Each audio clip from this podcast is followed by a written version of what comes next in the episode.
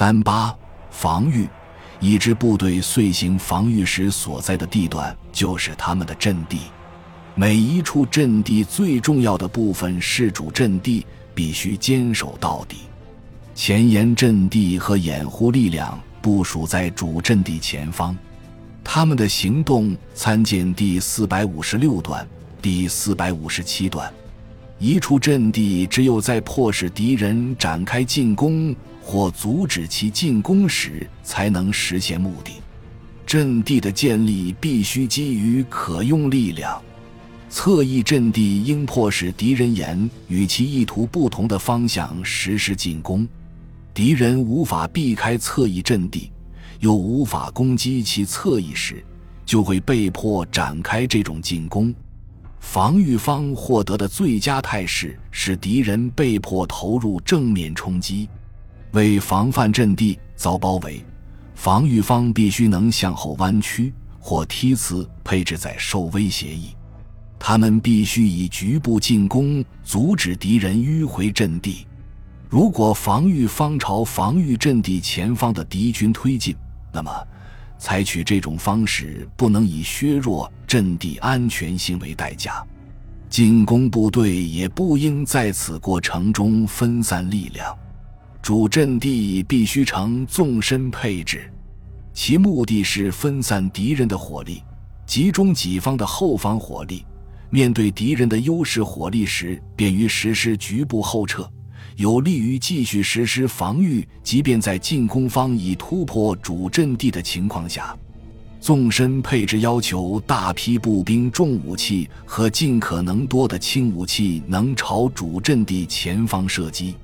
面对敌人的优势火力，营长批准局部后撤应获得上一级指挥官的授权，然后再由他下达给下属指挥官。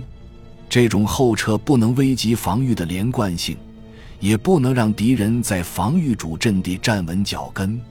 防御的宽度和深度密切相关。平坦、易于观察的地形所允许的防御宽度大于丘陵和破碎地形。强大的天然屏障使防御方仅以警戒力量便能控制相关地带，实力遭到消耗。疲惫的部队只能用于据守狭窄地段，夜色和能见度较差的天气需要防御方在前线部署更强大的力量。部队分组部署可实现更大的防御宽度。通常说来，长时间防御需要一条连贯的占领线。大多数情况下，有利地形上的防御宽度可以是进攻宽度的两倍。防御阵地要么是仓促构成，要么是精心设置的，这一点取决于时间、构筑力量和可用手段。精心构筑的主阵地通常由一连串相互支持的阵地组成，设有障碍物、战壕和个人射击阵地。这些阵地应不规则分布。呈纵深配置，并依据其重要性顺序建立。各种武器相结合的支撑点应设在最重要的阵地上。防御计划应让敌人难以从地面和空中加以识别。毗邻阵地必须能相互提供支援，但原则上侧翼支援不得影响正面防御。夜间或能见度低的天气期间，充分的正面防御尤为重要。所有防御阵地必须逐步建立起环环相扣。随着障碍物、假阵地勘察前方地形点，消除可识别特征，伪装观察哨和交通好的设立及完成，防御阵地的布局也告完工。指挥官在地图上指定主阵地的大体位置，以及主防线的大致走向。这条防线形成防御连贯性的基础。下属指挥官就地建立主防线。关于防御细节、防线确切位置和人员配置的决定，只能就地做出。主阵地应设在炮兵和步兵重武器观测所前方足够远的地方。观测所的部署位置应使敌人的观察和火力影响降至最低程度。防御方应尽可能长时间欺骗敌人，使其无法弄清主防线的确切位置。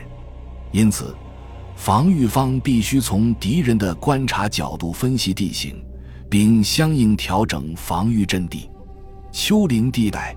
若主防线设在正斜面，存在被敌人过早发现的危险，正斜面上的阵地似乎无法有效抗击敌人长时间的火力打击，防御方可将主防线部署在反斜面。各兵种在主防区的防御必须以这样一种方式实施：敌人的进攻在主防线前方到达顶点。各兵种必须准确监视敌人的情况。双方在主阵地前方进行战斗期间，炮兵和步兵重武器观测所必须提供对敌纵深的远程观测。某些情况下，防御方只能接受主阵地前方的有限观测。如果防御前沿位于反斜面，炮兵和步兵重武器应把前进观测员派往正斜面，并设立前哨，提供安全警戒。在条件允许处，防御方应利用高地实施后方和侧翼观察。第三百三十四段谈及炮兵和步兵重武器观测所的选址。防御方必须预先设立辅助观测所，为实施侦察和警戒。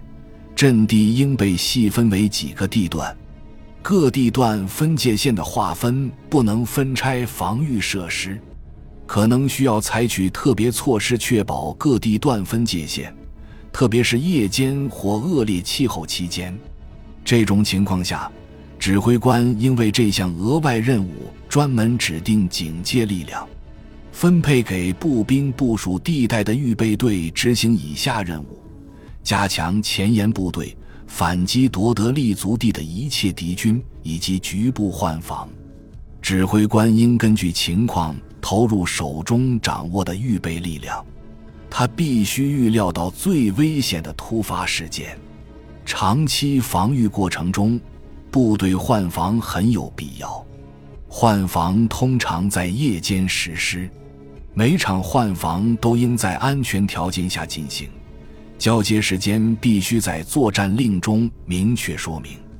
步兵和炮兵部队同时换防会严重扰乱作战行动。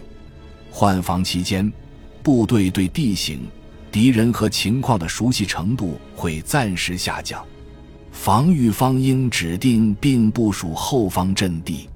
通常说来，部队只有在极度危险的情况下才可撤至这种阵地。后方阵地应设在后方足够远的地方，从而迫使敌人转移其炮兵力量。这些阵地的建立取决于态势、时间和可用力量。如果守住前沿阵地势必遭受不可接受的损失，而相关情况又允许后撤的话，指挥官应及时命令部队退往后方阵地。感谢您的收听。本集已经播讲完毕，喜欢请订阅专辑，关注主播主页，更多精彩内容等着你。